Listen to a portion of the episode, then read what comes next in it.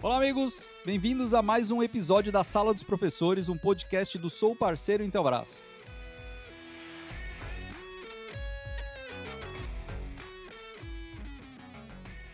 Hoje, nosso tema é interessante, vamos falar sobre projetos de redes para a CFTV. Vamos dar altas dicas aqui para vocês do que você precisa considerar na hora de fazer esse projeto, é, qual tipo de cabeamento você usa, como dimensionar o switch certo, como que você é, desenha o teu projeto e tudo mais. Então vamos apresentar tudo isso para você. Para isso está aqui comigo o Matheus Melo, que é instrutor de Minas, e o Thiago Marques, que é instrutor ali da, do Nordeste. Vou pedir para eles se apresentarem rapidinho aqui para vocês. Fala Fabrício, tudo bem, parceiro? Cara, mais uma vez aí presente aqui. É um prazer estar aqui com você mais uma noite, né? Nesse momento né, que a gente está vivendo aí, passando conhecimento para a galera aí. Vamos aí, né? Hoje a gente vai acrescentar o máximo possível aí de conhecimento aí. Show de bola. Tiago? E aí, pessoal, boa noite, né? Um, falo aqui de Recife. É uma, uma, satisfação enorme, né? Quando eu recebi o convite aí do Fabrício, a gente poder bater esse papo aqui, né, tirar algumas dúvidas e, e, aprender um pouquinho mais e compartilhar um pouquinho de conhecimento né, sobre o assunto aí com o pessoal. Vai ser show, vai ser show. Bacana, bacana. Então vamos lá. Direto para o nosso tema. Projetos de redes para CFTV boa parte dos nossos clientes são clientes que trabalham com CFTV, né? Pessoas que acompanham a gente aqui no canal da Intelbras trabalham com CFTV e a gente vê muita, muita dúvida com relação a projetos desse tipo. E a gente elencou aqui alguns tópicos para falar, para apresentar para vocês. Acho que o primeiro ponto, né, meninos, que a gente pode abordar aqui é a questão da documentação e de como levantar informações do projeto do cliente, né? Cheguei lá para fazer um projeto de CFTV, preciso olhar para esse projeto, levantar informações para saber como desenvolver a rede depois, né? O, ponto principal é você ter a documentação para você ter um ponto de partida e além disso você conseguir identificar a necessidade do cliente e a documentação, quando você tem ela no momento de projeto, ela também facilita que você fale com você do futuro, né? É o Matheus de hoje, dia 1 de julho de 2020, falando com o Matheus de 30 de julho de 2025, né? Então, por isso que a gente usa a documentação para poder deixar registrado aquilo ali, deixar registrado como que eu, na foto de hoje, no momento de hoje, estou pensando naquele projeto e como que eu, daqui no futuro, eu consigo revisar aqueles meus pensamentos ali, aqueles raciocínios e por aí vai. Então, a gente usa a documentação é, como, como se fosse uma cortesia de nós para nós mesmos, né? Então a gente brinca muito disso, né? Que ah, eu estou sendo aqui um pouco cortês comigo mesmo porque eu me amo, né? Mas sim, é para poder facilitar e eu ganhar muita agilidade na hora de executar o projeto. Porque se eu não faço a documentação num, num tamanho honesto, né, um tamanho legível ali, né, é, usar uma folha né, de caderno, uma folha A3, A4, né, é, se necessário, né, o cara vai lá naqueles escritórios de de arquitetura, né? Pega uma folha A1 emprestada lá para poder ter um, tamanho generoso para trabalhar ali. é verdade. É, é, tem que estar ali deixar uns detalhes, né? Olha, aqui essa câmera aqui ela aponta na direção, sei lá, é, direção da porta, ela tem que ter tanto, ela tem que estar na altura de tanto, deixar o máximo detalhes ali possível para poder revisar aquele projeto depois. É, isso, é, isso é muito bom, né? Eu, eu também sempre, sempre falo para o pessoal sobre o uso de documentação. Eu, eu costumo chamar da nossa memória, né? bem parecido aí com o que o Matheus também fala, né? o benefício para nós mesmos no futuro. Né? Quem nunca se deparou com um problema na, na residência ou num projeto e não tem aquele documento, né? E, poxa, às vezes uma foto antiga te salva em mais ou menos onde estava. Então, quando você faz esse documento, ele te ajuda, né? Então, uma coisa é tua residência, outra coisa são projetos. Então, nos projetos é, é muito bom quando você faz isso. Pensa no seguinte, né? pensa que isso é bom para o teu cliente, é bom para você como, como técnico e principalmente para a evolução do projeto, né? Porque, como o Matheus bem, bem falou aí, você ter o máximo possível de informações sobre aquilo, né? Modelo de câmera, altura, uh, qual a alimentação, distância, se de repente é feito um enlace de redes, qual é a distância daquela câmera para outro enlace, tipo de, de codificação, de codec que você está tá fazendo uso. Enfim, o máximo de o quanto mais informações você colocar, melhor vai ficar essa documentação, melhor vai ser essa tua memória para o futuro, né? Bacana, esse é, esse é um tema interessante, importante, né?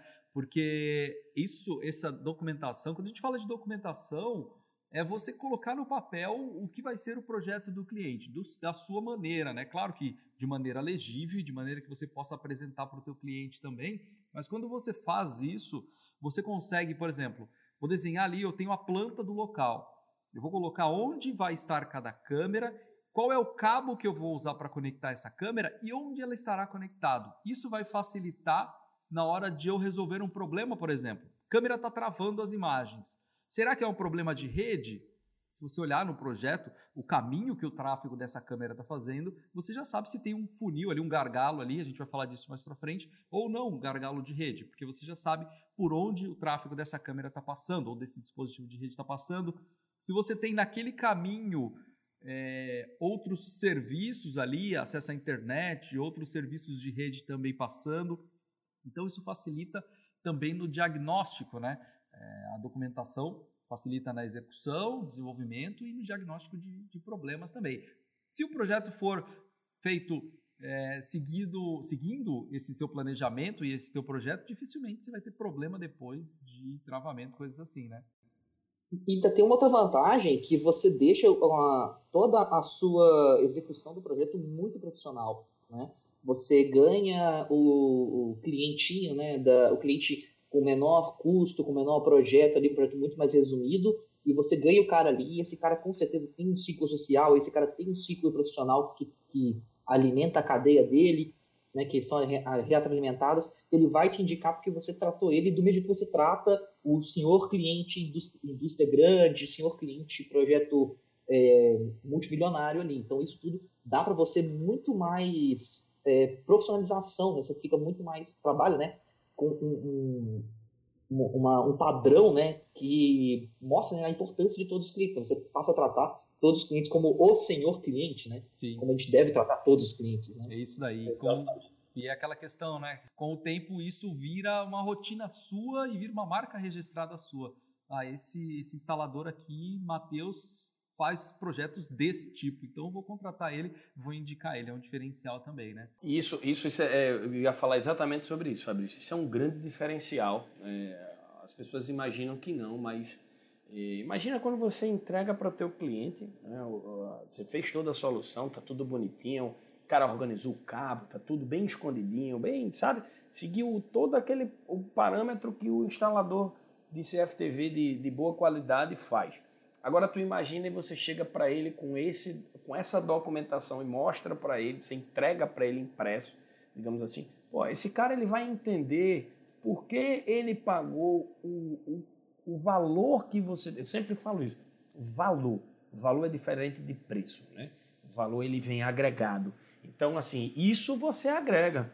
Ele pode ter achado caro antes de conhecer o teu trabalho, mas na hora que você finalizou, que você entrega essa documentação, cara, que ele olha e faz assim, cara, eu entregar isso aqui para qualquer pessoa, o cara ele sabe onde está cada um daqueles equipamentos, cada um daqueles ativos, cada uma daquelas câmeras. Isso é fantástico, cara. Então, isso mostra, né, corroborando o que o Matheus e o que o Fabrício falou, mostra efetivamente que você trabalha, né, o, todos são senhor clientes, né? E o legal, e o legal é que ele fica, que ele entende também. A gente vai aprofundar um pouco mais em o Benê Dantas colocou ali. Você tem os, vocês têm os tópicos a seguir no projeto e as perguntas para que o cliente entenda que você coloque no projeto. Então, é, esse, essa documentação justifica também para o cliente por que, que ele tem determinado dispositivo. Por que, que ele usou tanto de cabo CAT5?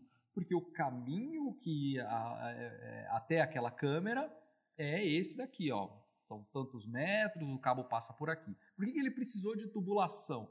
Porque o cabo de rede que ele vai passar lá do lado de fora não é externo, mas precisa de uma tubulação. Então, o projeto acaba justificando também para o cliente por que, ele tem determinada solução. E, de novo, né, falando, eu acho que um dos, dos principais é, tópicos e importâncias né, de se ter um projeto é justamente você evitar problemas de rede.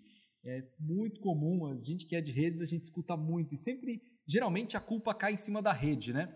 Ah, o CFTV é. não está funcionando, o problema é na rede. A rede, a rede é injustiçada. A rede é injustiçada. A é. rede, infelizmente, é problema, injustiçada. O problema é na rede. Às vezes é, mas às vezes não é que o dispositivo de rede é ruim ou não. É porque ele, às vezes, não está no lugar certo. O dimensionamento não foi feito de maneira correta. E a maneira mais fácil de você ver o dimensionamento é fazendo um projeto documentando, né?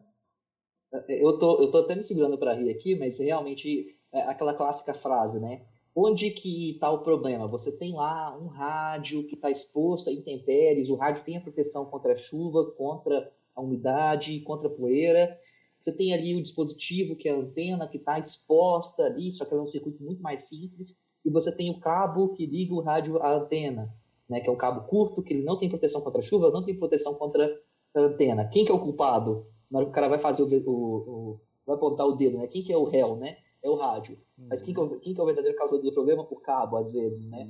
Às vezes a gente tem uh, o hábito né, de culpar o, o, culpar um inocente, né? Porque a gente acha que é ele que está com mais sobrecarga, ele que está tomando conta do, daquele circuito ali, muitas vezes não é ele, né? Sim. Muitas vezes o cabo, uh, se um erro na crimpagem do cabo, uh, eu gosto muito de dar o exemplo do, da crimpagem do cabo, né? O cara pegou aquele alicate lá, o alicate está mais velho do que o alicate tem, tem mais tempo de mercado né, do que a própria loja do cara e o, o alicate é, já não está tão confiável assim e não consegue crimpar, mas a culpa é do switch, não é do cabo. Aí troca o switch, o problema persiste. Vai, como assim? Não.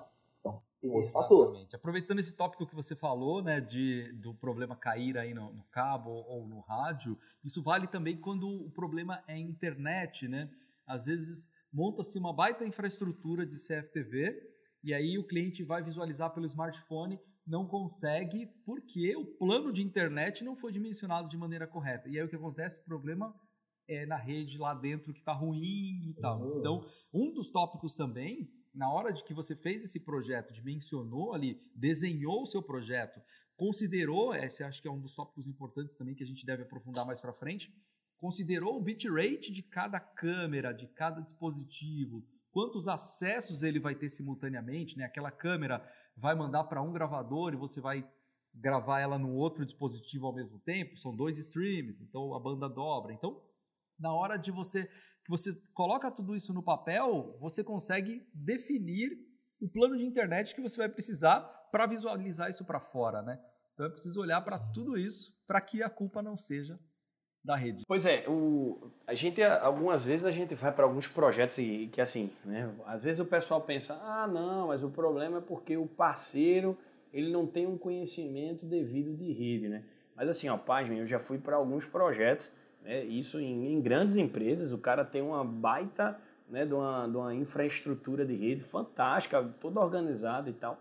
E quando o assunto é, toca no CFTV/IP o que, que esse cara faz? Muitas vezes ele não dimensiona a rede, exatamente isso que o Fabrício está falando.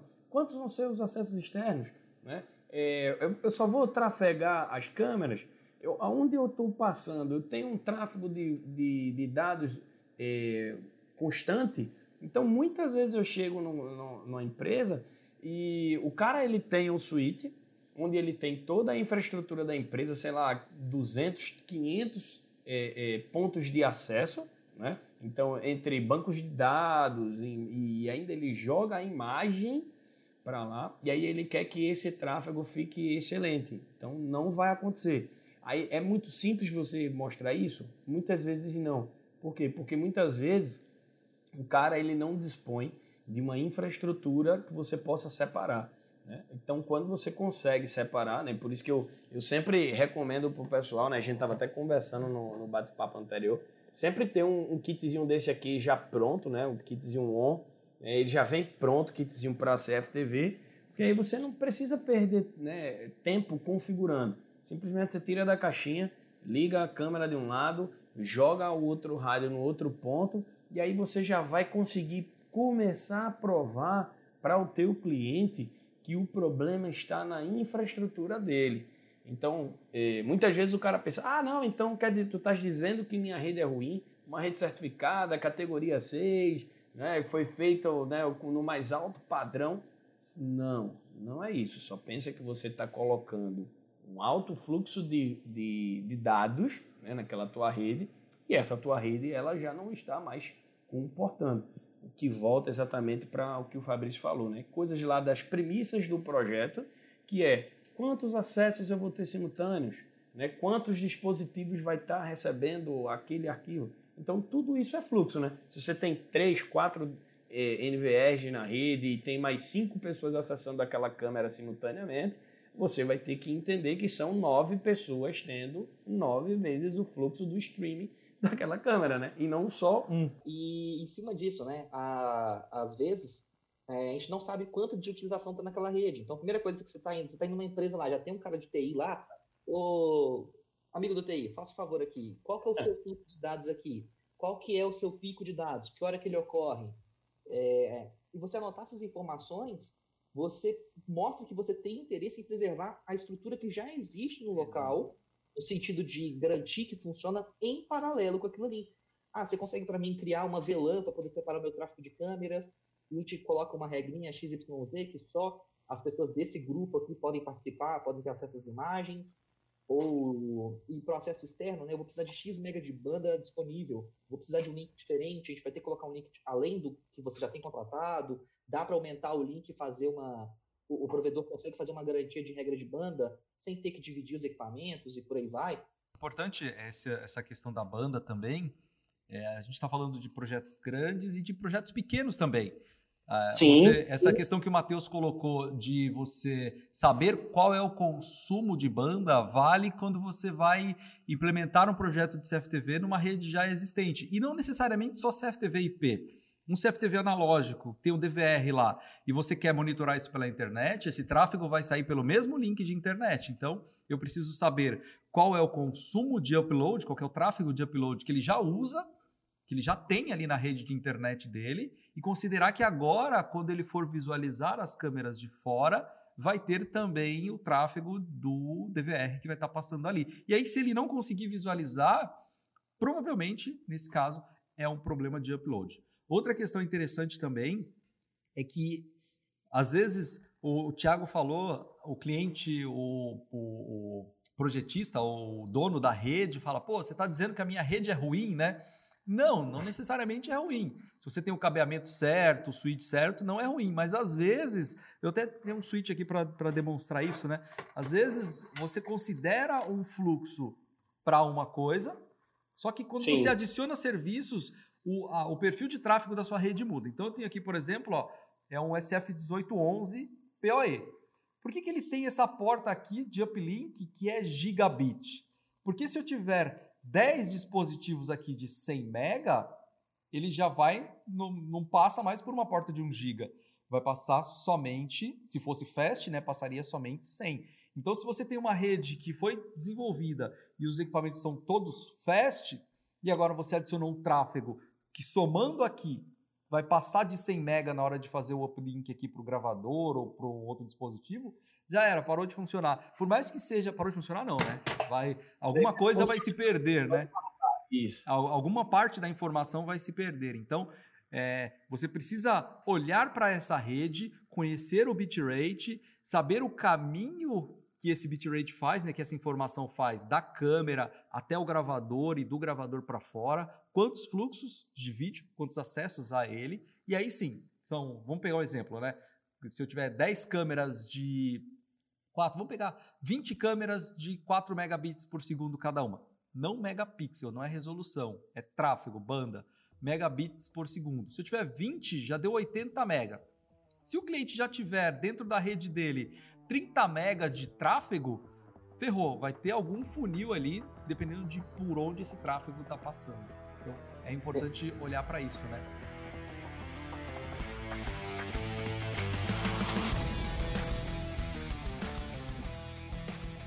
E isso é um assunto bem bacana da gente tocar, né? É, é exatamente sobre essa diferença, né? Às vezes você está conversando com o projetista ou com o pessoal que está trabalhando e o pessoal atrela muito a questão da quantidade de megapixel das câmeras com bitrate. Então você tem do, dos mais variados fantástica, é, das mais variadas fórmulas fantásticas, mirabolantes para o cálculo né, de, de, taxa de transferência. Né? Então tem gente que diz que multiplica o, ao megapixel por 10, aí acha lá e divide por 50, enfim, cada um tem sua mandiga.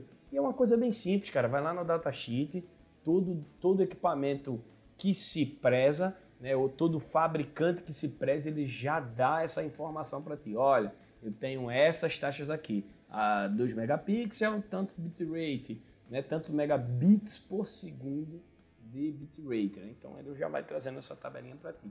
E caso não tenha, né, até os nossos NVRs, quando você coloca a imagem, ela já faz uma medição, né? Ele vai dizendo lá em cima mais ou menos quanto é que está sendo a, a, taxa de transferência daquela imagem, dependendo do tipo de, de compactação que você está usando naquele momento. Nesse caso, eu só, só colocaria mais uma observação aí, no, no caso desse de verificar quanto que está consumindo na hora, porque, por exemplo, lá no H264, se a imagem tiver parada, o consumo de banda, se não tiver em CBR, né, se tiver em bitrate variável, o consumo de banda cai. Quando a imagem Sim. tem um movimento ou mais, mais informação, né, esse bitrate aumenta. Então, é importante considerar isso, mas você falou certo. O ideal é pegar lá o datasheet do fabricante mesmo, ali, Intelbras, é, olhar lá o, o, Isso é o melhor cenário, né? Isso aí, isso aí. Show de bola. Eu, eu, concordo com vocês dois, né? O melhor é o datasheet ali e o, do fabricante, e o melhor fabricante é a Intelbras mesmo, né? é, né? Não tem muito o que falar, né? Uh, brincadeiras à parte, né? E eu, conferi isso, né? Outra coisa, a câmera, ela vai... Qual é a finalidade daquela câmera? Qual que vai ser o, o bitrate que eu vou aplicar para aquele cenário, para aquele ambiente. Ah, essa câmera aqui é uma câmera estática que ela vai pegar a porta. A porta, então, ela vai ter movimentação de a cada X minutos, a cada 30 minutos, por exemplo, né? É, eu estou aqui pegando uma câmera que ela é perimetral e ela vai pegar os carros que cruzarem uma certa linha. Ela vai ter que acompanhar os carros que cruzarem aquela certa linha. Então, são dois tipos de bitrate diferentes. Eu posso pegar uma câmera que vai ficar estática, pegando alterações mais lentas e colocá-la Gente, vou chutar valores aqui, tá? Vou chutando valores aqui. Posso colocar, por exemplo, 4 mega, é, megabits por segundo nessa câmera, já vai me atender muito bem. E na câmera que vai ficar em movimento lá fora, eu vou ter que colocar, às vezes, 8, às vezes até mais, 16, 24 megabits por segundo. Né? Por quê? Para poder garantir que a minha imagem, mesmo em movimento, pegando um objeto em uma velocidade mais alta, ela não vai ter rastro, ela não vai ter borrões, né? ela não vai ter aqueles. Um, é, aqueles pixels né, que o, o, gravador, quando ele não consegue interpretar, ele colore por, por, por padrão. Né? Exatamente.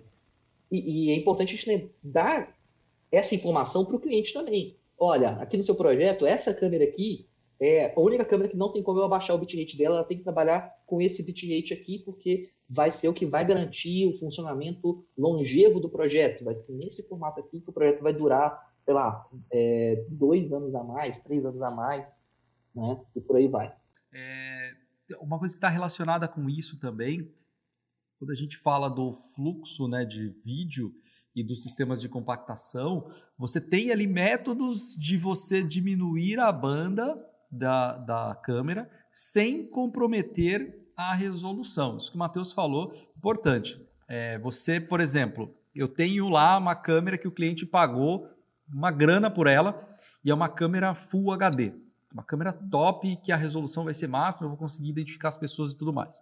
Se você tenta adaptar essa câmera à rede, a uma rede que não foi desenvolvida para aquilo, você vai tirar muito do desempenho daquela câmera, você vai fazer ela trabalhar muito abaixo do que ela deveria para adaptar ela à rede. Quando na verdade deveria ser o contrário, a não ser que o cliente realmente queira assumir isso.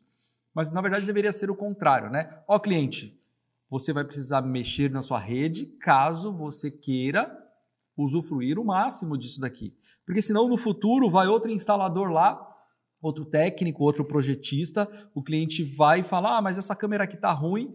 Pô, mas é uma câmera de Full HD que está aqui em, em 640 por 480, não está extraindo o máximo. Ah, mas o técnico anterior falou que era assim. Então, é importante tentar extrair sempre o máximo, a não ser que o cliente assuma o risco, né, por conta dele, de não mexer na rede, por questão de custo e tudo mais. Mas é importante isso ficar claro para o cliente.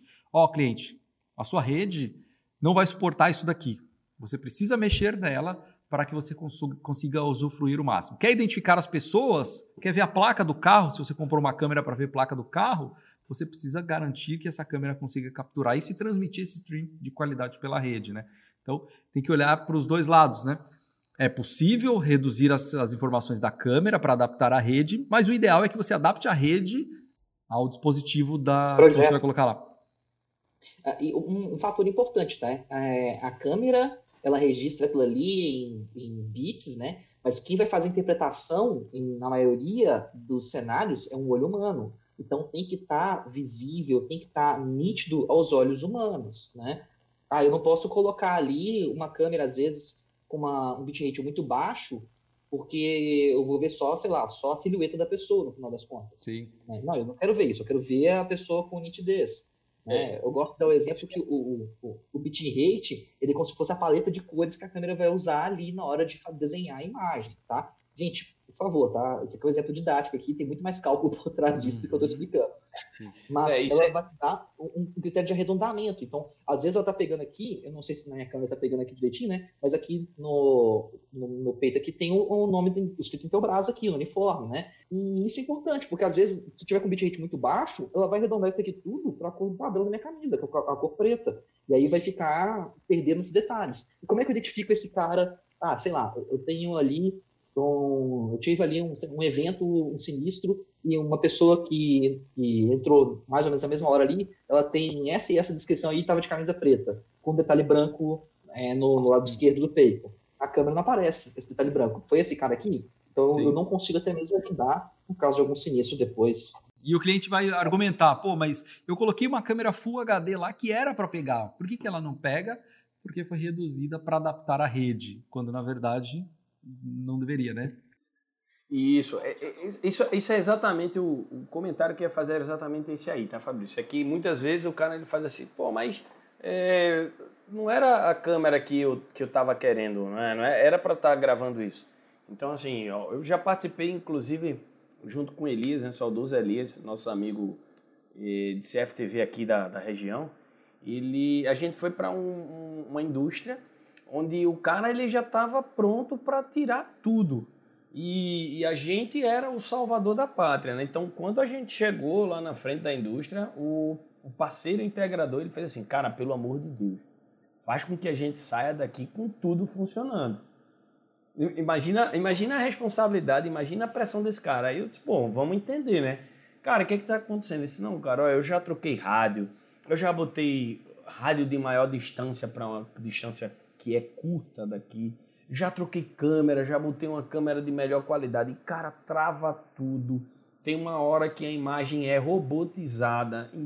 Não, nos principais setores onde não pode ser robotizado é, cara. Porque é tipo assim, imagina, é, a gente tem a nossa máquina de, de, de injeção, né? Então você tem aquele bloco, né?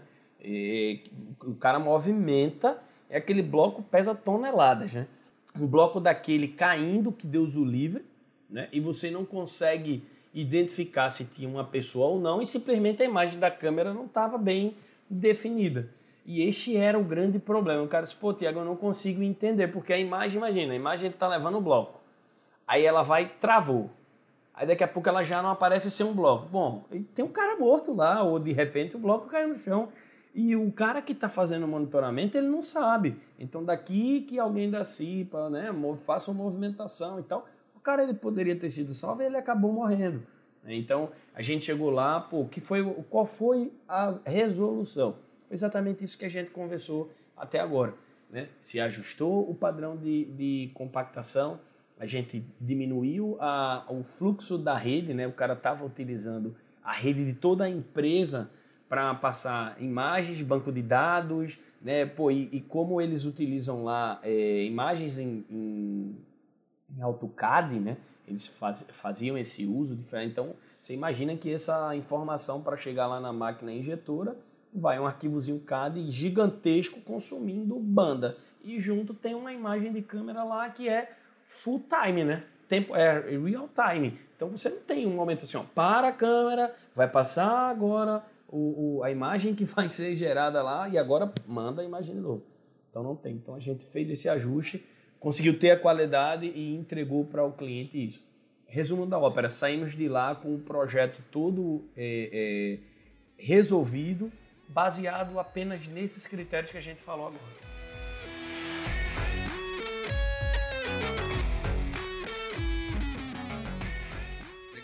É, tem uma, uma, questão ali, uma pergunta, aproveitando que você deu um, comentou sobre rádio, né? O Letras e CIA InfoShop, ele comentou, perguntou, então é seguro fazer um projeto de CFTV via rádio? Sim, se dimensionado corretamente, sim. Tem muitos e muitos clientes nossos que usam rádios no elevador, rádios em câmeras em longa distância, em condomínios onde você não consegue passar infraestrutura. Então, sim, mas é preciso dimensionar corretamente. Na verdade, rede, é, qualquer projeto que seja IP, você precisa dimensionar corretamente para não ter problema. No rádio vale a mesma regra, mas é viável, seguro, se feito certinho, sim. Tem uma outra questão aqui do Sérgio Augusto, ele afirmou: é, o cara de TI é o mais hostilizado, sempre tem que se virar para fazer funcionar com o mínimo possível. É, sim, pode ser, né, nesse caso, só que é interessante justificar os porquês. Esse que o Thiago falou agora importante, né? Por que, que é importante, no caso deles, olhar para o tráfego, talvez fazer um outro caminho ou criar uma rede separada para a CFTV? Porque ele vai perder imagem do deslocamento de um bloco de toneladas lá e pode correr o risco de alguém se machucar. Então, ele sim escuta bastante questões desse tipo, né, de usar o mínimo possível, mas é importante ficar claro que se eu diminuir o escopo do que eu posso oferecer aqui com essa solução, eu posso perder isso posso perder segurança. Imagina num ambiente, num projeto que é um, é um sei lá, uma parte de cofre, uma parte que tem muito dinheiro, e que você perdeu aquele quadro, aquela informação que a câmera transmitiu para o gravador. Se você perdeu, já era, você não recupera mais. Se Exato. Você, se você perde a visualização pela internet, tudo bem, está gravado lá no DVR ou no NVR. Mas se você perdeu a informação que saiu da câmera até o gravador, você não recupera ela. Então, às vezes, e a gente vê muito isso na televisão, câmeras de segurança que não pegaram nada, câmeras que perderam a informação em determinado momento, por quê? Porque perdeu o pacote ali no meio do caminho. Então é importantíssimo justificar, né? O cara de TI vai ser hostilizado? Sim, mas ó, se eu não fizer isso, você pode perder essa imagem no momento que você mais precisa. Tudo certo? Se tiver certo, pode cliente. Pode continuar. Se tiver certo para o cliente, tudo bem, né? Tá, a, a guerra está combinada, mas é importante o profissional de rede assumir essa responsabilidade de deixar claro para o cliente a importância de, de, de, Na verdade, eu não vou falar aumentar custo, né? De colocar uhum. para o cliente a necessidade. Não, e, e, você falou uma coisa aí que da guerra combinada, né? Você, você ia falar exatamente o que eu falei, o que eu pensei aqui, né? É, tem horas que realmente o cara de TI ele é o cara que vai tomar todas as pedradas ali e na minoria dos casos, ele foi ele é realmente o responsável principal, o principal ator daquela falha. Por quê? Porque geralmente ele tem que passar por um processo de é, orçamento, aprovar o orçamento. E a gente não pode fechar os olhos, né? E falar, não, switch iniciável é barato. Switch iniciável não é barato, mas switch iniciável vai resolver, vai adiantar com as ferramentas de switch iniciável muitas coisas que ele vai conseguir evitar num gargalo de rede, por exemplo, uhum. que a câmera não cai. Uma outra coisa que você falou também, né, que é muito comum, né, eu acho que o Thiago, que é velho amigo nosso aí, né, e Fabrício que já foi para campo também, já passou por isso, que é um fator muito engraçado, que é o, o cliente falar que, olha, na câmera tem latência, né, as câmeras estão com latência alta em rede. E quando você vai ver, vai executar os testes lá, você vê que a latência está, às vezes, na casa dos milissegundos, frações de segundos são imperceptíveis para o olho humano. Por quê? Porque o gravador, a principal função do gravador é gravar, não é mostrar na tela. Então, depois que ele grava, que ele mostra naquela tela ali. E tem um delay natural. Então, a, a depressão que o cara tá com muito mais lentidão, mas não tá. Tá sendo gravado ali em tempo real e aquela uhum. lentidão ali ela é imperceptível e não tem ser humano rápido o suficiente para poder é, causar um sinistro, né? Digamos assim, nesse formato. Né? E é, a gente tem né, relatos aí, né? É, até, até hilários, né, quando a gente coloca isso, né, porque realmente tem hora que o cara acha que tem uma, um delay muito grande, mas não, às vezes o teste, não, o teste durante a execução não foi feito de maneira correta para mostrar, para deixar claro que a, a latência ali estava muito mais abaixo do que o cliente estava vendo ali. Sim, é importante é, separar latência, né, ping, tempo de ida e volta do pacote, do delay natural do sistema capturar a imagem, converter aquele sinal de luz para digital, converter isso para um protocolo de rede, jogar na rede, chegar no gravador, desfazer a compactação, gravar e exibir. E aí tem realmente, se você está olhando uma, alguma coisa ao vivo e está olhando alguma coisa numa tela, se for um sistema IP, vai ter um pequeno atraso ali mesmo, mas é, um, é coisa mínima, e que não vai, como você falou, gerar um não, impacto. É, né?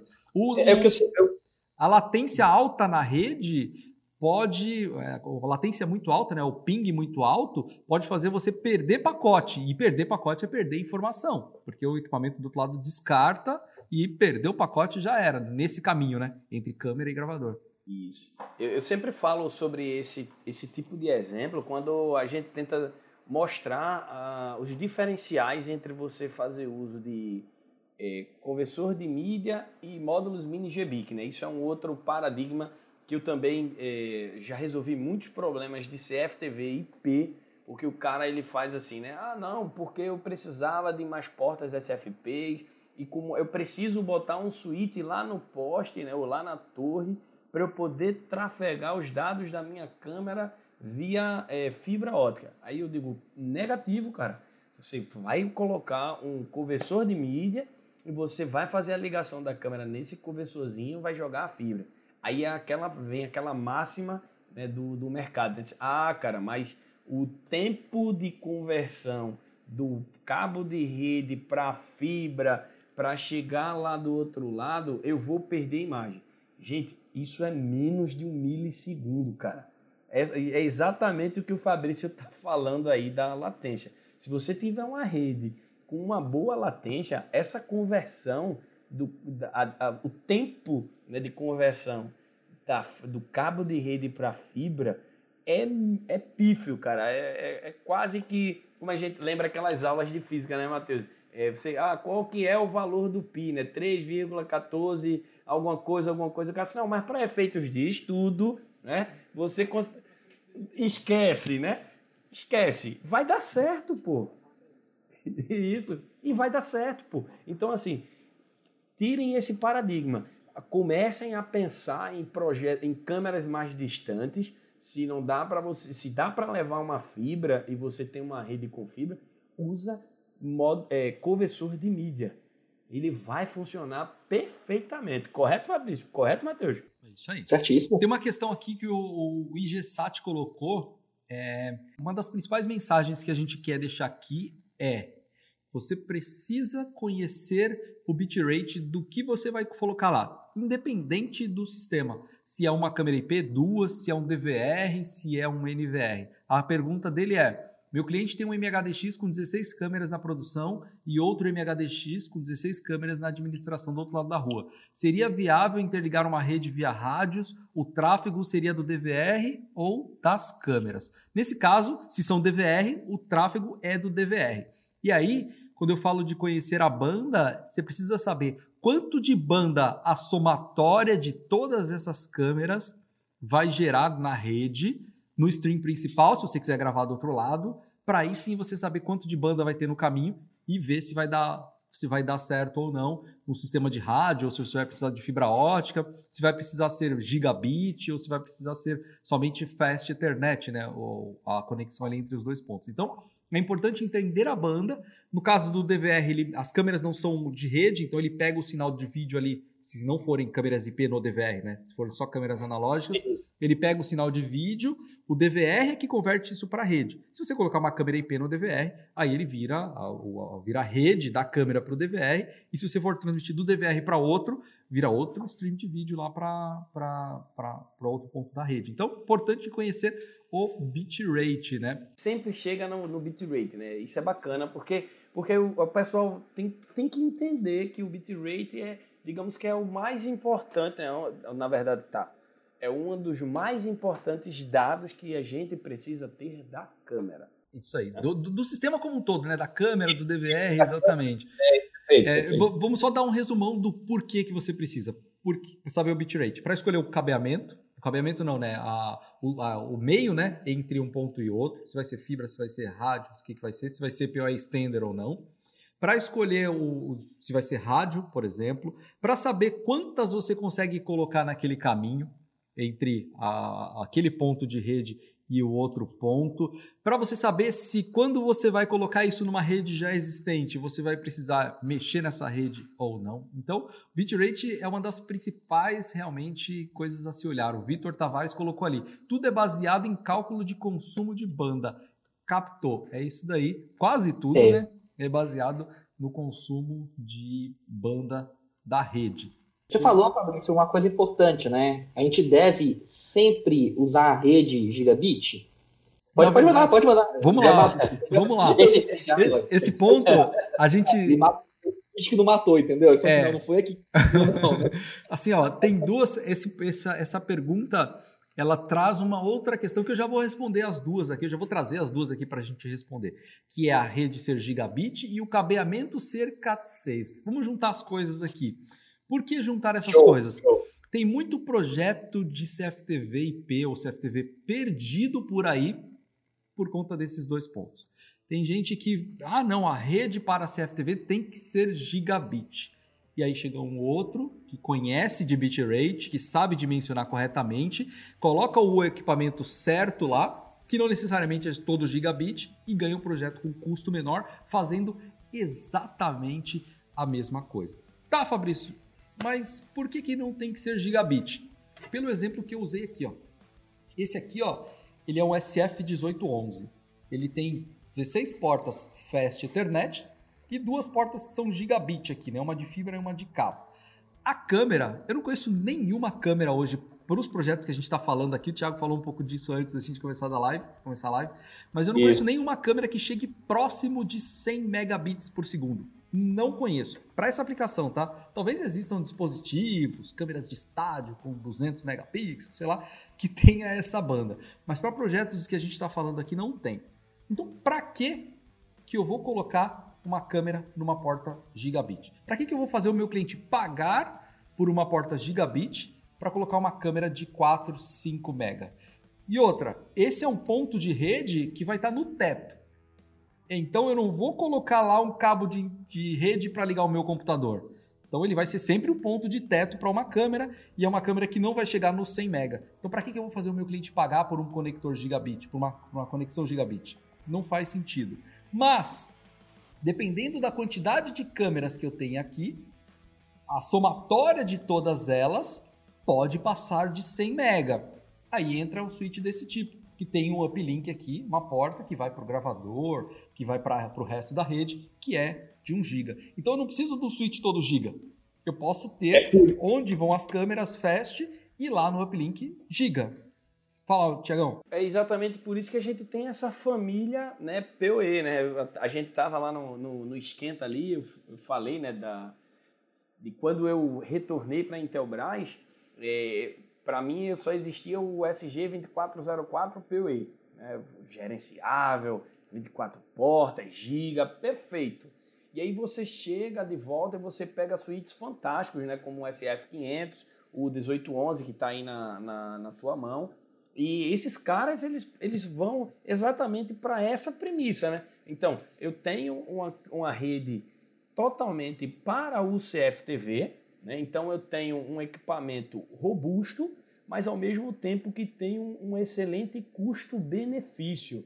Se eu tenho uma rede com maior volume, eu tenho duas portazinhas ali giga que eu posso usar para essa minha interligação, né? ou seja, para eu poder mandar ali a imagem daquelas 10 câmeras ali eh, tranquilamente, se de repente elas consumirem os 100 megabits. Né? Então, é fantástico. Né? Você tem como fazer, sim, é, é, respeitando o bitrate e ao mesmo tempo, é, ao mesmo tempo, perdão, você tendo a interligação desse switch da câmera para uma rede com maior desempenho devido a isso que o Fabrício falou. Exatamente. Um, um outro, um outro aspecto aí, né? Ah, vou usar o cabo CAT5 ou o CAT6. Vamos lá, vamos para o depende.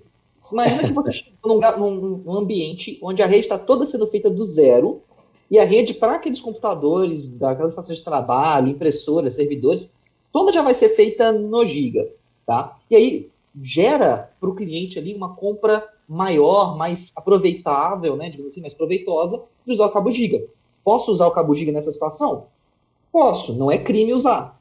Mas se você já tem um ambiente que a rede já está pronta e você fez as suas contas lá que você vai precisar, às vezes, é, vou, vou, parafrasear o Thiago aqui, né, de um único ponto de rede giga, não faz sentido você comprar o cabeamento CAT6, por exemplo, ali, o cabo CAT5E já vai te atender. Já, demais, cara. Demais, vai sobrar banda, dependendo ali da sua aplicação. Mais uma vez, né, volta a falar, depende do projeto. A única coisa que eu falo quando for escolher o cabeamento é, por favor, cabos 100% cobre, homologado pela Anatel. Se vai usar o cabo em ambiente externo, né, usa o cabo com as proteções contra UV, contra interferência, né? Usa sempre o cabo adequado para aquele ambiente, para aquele cenário. Ah, vai fazer o cabo num cenário onde vai ter um passar pelo fosso do elevador, vai passar pela casa de máquinas, onde vai ter muita interferência. Usa também o cabo blindado nesses dois cenários. É, isso, é, isso é, eu ia fazer esse comentário aí, né, sobre exatamente isso. Então, o pessoal tem muito a mania de achar que só existe o cabo UTP, né? Esquece que tem STP, o SSTP, enfim. É isso aí. O, é, e, e outra coisa que sempre vem é, vou colocar uma câmera externa. Aí eu, a, a gente escuta pro outro falando, bota o cabo CAT6.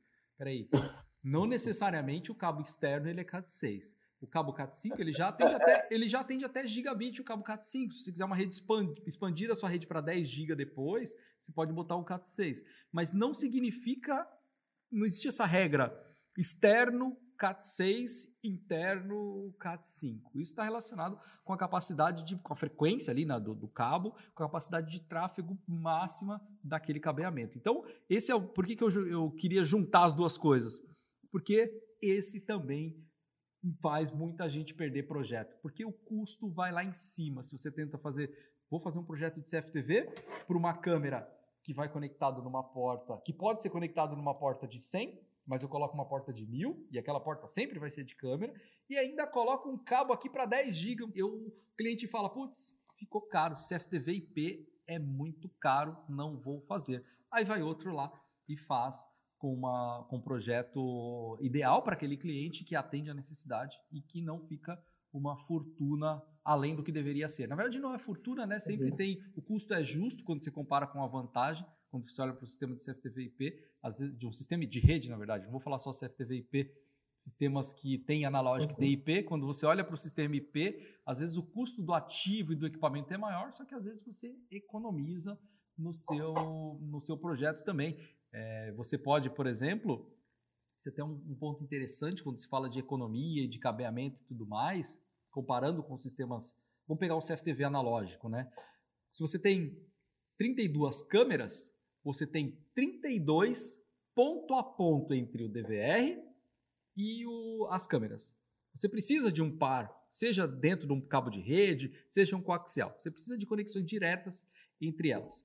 No caso do CFTV IP, no caso da rede, você pode ter 10 câmeras num ambiente, juntá-las num switch e vir com um cabo só para a sua infraestrutura. Ou você tem 10 câmeras por andar, você não precisa ter, e tem três andares, você não precisa de 30 cabos do seu, do seu rack até as câmeras. Você pode ter 10 câmeras em cada andar e um cabo descendo de um andar para o outro, passando todo o tráfego da sua rede. Né? Você diminui com infraestrutura, com tempo de instalação e ainda tem a possibilidade de expandir, aumentar a quantidade de câmeras no futuro, porque você não vai precisar passar mais, mais cabo ali. E tudo isso volta no primeiro ponto que nós falamos do projeto.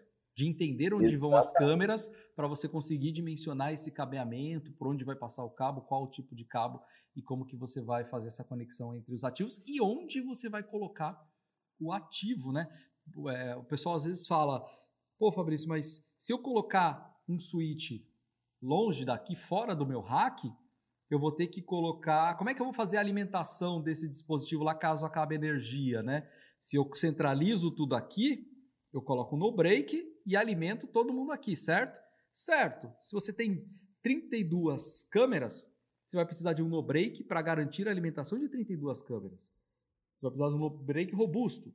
Se você descentraliza isso, você pode colocar um rack no andar de cima, colocar um switch lá e colocar um no break menor lá um no-break menor aqui embaixo e um no-break menor lá em cima. Então, no final das contas, esse custo acaba diluído e acaba sendo mais barato porque você economizou com infraestrutura. Onde você passaria 30 cabos, você vai passar de um andar para o outro dois, vai economizar com infraestrutura ali, você consegue colocar um no-break lá em cima e garantir o teu sistema funcionando, já que a rede estará funcionando. E isso também perde aquela sensação, né, que o cara parece que ele usou é, uma bazuca para matar um mosquito, né? Então, assim, verdade, verdade, Matheus. Perde essa sensação, você deixa o, o, o cenário tão mais resumido, tão mais limpo, que aos olhos, né, fica agradável. Ah, eu falo direto, a, a gente tem que tentar, né, aqui, gente, aqui são três é, seres humanos aqui, né, de redes, né, cada um com sua particularidade, com seu histórico, com seus vícios, né, para começar, eu já tenho um vício mais errado que eu sou canhoto, né, então vocês já imaginam como é que é, né? é, e aí, brincadeiras à parte, uma das coisas que a gente fala direto é o seguinte, a, a, o, tem que estar tá organizado e tem que mostrar para o cliente que tá estético e funcional. Você tem ali, você conseguiu juntar os dois, os dois aspectos. Você não deixou uma coisa que é, ficou, digamos assim, sem estética, sem organização, e tá ali funcional, tá os cabos bem passados. Ah, mas por que, que eu tenho que passar os cabos dentro das eletrocalhas? Por que, que eu tenho que fazer as caixas de passagem? Isso tudo hum, evita problemas no futuro de organização, de desorganização. É, alguns pequenos insetos, entre outros fatores ali, né, que podem, digamos assim, né, externos a tudo que a gente fala de, né, de tecnologia, né, que pode atrapalhar. Então... Sem, falar no, sem falar numa coisinha né, que, que, que, a gente acaba esquecendo algumas vezes na, na hora do projeto, que é o backup, né? Então pensa assim, pô, imagina se o cara tem um no-break, né, como o Fabrício falou, do, é, de um grande porte, ou no, eu vou precisar, eu só, ah não, mas eu concentrei só em um, Tiago, tudo bem, é aquela máxima que todo mundo já escutou, quem tem um não tem nenhum, então ele vai ter que ter outro no break daquele parrudo que custou ali uns 5 mil a 10 mil reais, pronto para caso dê um problema. Então, quando ele faz essa quebra, né, do jeito que o Fabrício falou, né, e, muito bem complementado pelo Matheus, ele não vai, ele vai ter lá, sei lá, cinco no breaks de menor porte. Esse no break, com certeza, o custo é bem menor. Ele vai precisar, ah, sei lá, vamos dimensionar que ele tenha cinco no breaks, ele vai precisar ter só apenas mais dois ali de backup então, quando ele somar esses sete no breaks, digamos isso, ele nem vai gastar, né, ele nem vai ter o custo do, do primeiro no break que sai dali do, do, do no break principal, junto com a primeira parcela, digamos assim, do, da divisão do, do no break de backup. Né? Sim, e, ele então, e ele economizou com infraestrutura porque não precisou sair com todos os cabos centralizados de um rack só. Perfeitamente, né? Então entra também nessa na questão, né? A eletrocalha, ela já vai ser um outro tipo de eletrocalha. Se ele for usar um eletroduto, já é um outro tipo de eletroduto para ter que passar essa quantidade toda de cabeamento. E eu não sei quanto a vocês, assim, mas a minha última memória de carregando baterias no break assim não é muito amigável, não, tá? Eu não sei quanto a vocês. Que ela não é muito leve, não. Sim, sim, é. Cara, é, então. Existem, existem projetos e projetos, né?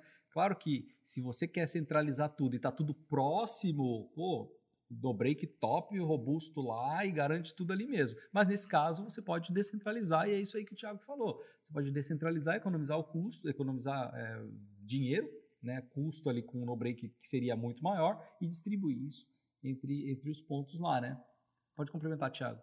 Então, é, quando fala sobre essa questão aí que o Matheus falou do peso, né, eu lembro bastante do, do trabalho que eu fazia lá no, no Exército, né? Então, eu precisava subir algumas torres para poder ajustar alguns rádios, né?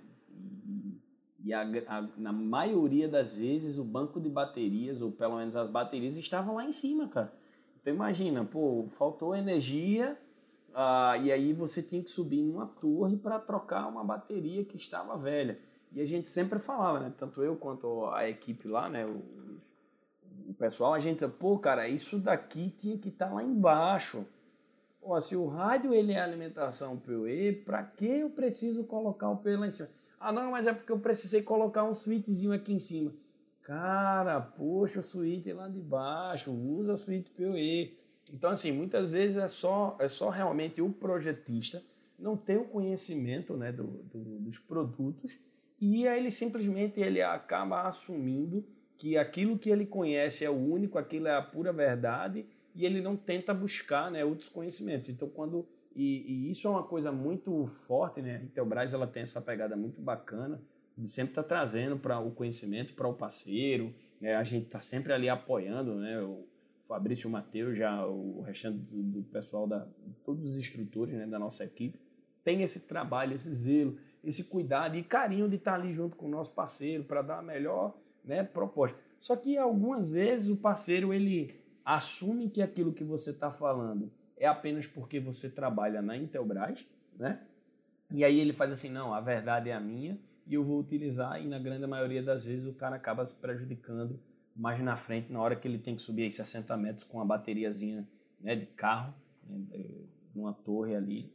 Eu vou colocar, vou ler algumas perguntas aqui pessoal já fez. Então ali, ó, o Depatri, ele colocou uma coisa interessante, ó. Por que não usar rádios de baixa latência e alta capacidade em vez de FTT, eu acho que quis FTTH, fibra ótica e CFTV? Ponto multiponto, eu imagino. Porque existe a limitação dos próprios protocolos e do custo, né? Se você quer um rádio gigabit, que passe gigabit, mais de gigabit na interface wireless, 2, 3 GB na interface wireless, você vai ter uma solução de custo altíssimo quando é mais vantagem Sim. você ter uma solução GPON, por exemplo, que vai te passar mais de um giga fácil ali na, por porta e você vai ter uma facilidade maior de implementação. Então, é, às vezes, depende do projeto, sai mais vantajoso você já partir para o FTTH mesmo, para fibra ótica. O Sérgio Augusto colocou um detalhe que ninguém dá muita atenção, esse aqui, bem colocado, Sérgio Augusto, é que no PoE Extender a velocidade cai para 10 mega, isso daí. Quando você ativa o Extender, o SF1811 tem, a velocidade dessas portas aqui, da porta de uplink não, mas das portas onde vai estar conectado o dispositivo, cai para 10 mega. Só que, como a gente falou aqui, o bitrate das câmeras vai estar tá dentro disso da maior parte delas. Então, sim, você não pode usar uma porta com extender para cascatear outro switch. Porque aí você vai ter um funil de 10 mega, né? Pois é, eu sempre escuto os caras falando isso, cara. Ah, então é bacana, velho. Agora quer dizer que existe um switch de 250 metros que eu posso fazer ligação entre switches. É, vai, vai, você vai ter um funilzão de 10 mega e aí você vai ter um switch abaixo dele que passa nada, exatamente. Então não pode cascatear nas portas com extender ativo porque você vai limitar o tráfego. É, eu B... falo com muita frequência que o extender você vai usar quando você realmente precisar. Você tem uma câmera ali que você vai precisar é, desobedecer a norma e vencer os 100 metros do cabo. Sim. Então é o último recurso. É, e é para o dispositivo final, né? É, a câmera é o ou tiro da, a câmera. Né? É o tiro da misericórdia. Ou é ele ou é misericórdia. É isso aí. O BME Serviço via rádio tem também o problema de visada e interferência. Tem que considerar realmente a visada na hora de fazer um ponto a ponto ou ponto multiponto de rádio, porque eles não transpõem barreiras, é, esses rádios da frequência que a gente está falando aqui. Então, tem sim, bem colocado também. É, o, aqui, ó, o Benedantas ele fez uma pergunta que está relacionada com outra que apareceu lá na frente, que é se o cliente já tem, por exemplo, 16 câmeras, quer colocar mais 10, para saber o bitrate, tem que analisar. Ele colocou a potência, mas eu imagino a, o bitrate de cada câmera já instalada. Se forem câmeras IP, você precisa olhar para todo, para o projeto, por onde vai passar o tráfego de todas as câmeras que você vai adicionar, saber quanto de banda passa já por ali, e aí fazer o seu projeto. Então, sim, você se for em câmeras IP, você tem que saber lá. E se for outro DVR de 16 e você quiser visualizar todos pela internet, você precisa saber quanto de banda já tem, quanto você vai adicionar para saber se você tem que melhorar o plano de internet do cliente ou não. Então, sim, tem que saber quanto de banda está passando lá para você conseguir fazer um novo projeto ali.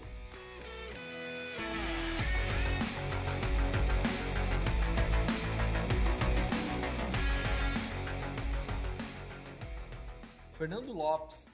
Fala um pouco de VLAN, segmentação de rede e broadcast, vantagens e desvantagens. Fala um pouco do suíte gerenciável, galera. Vamos lá.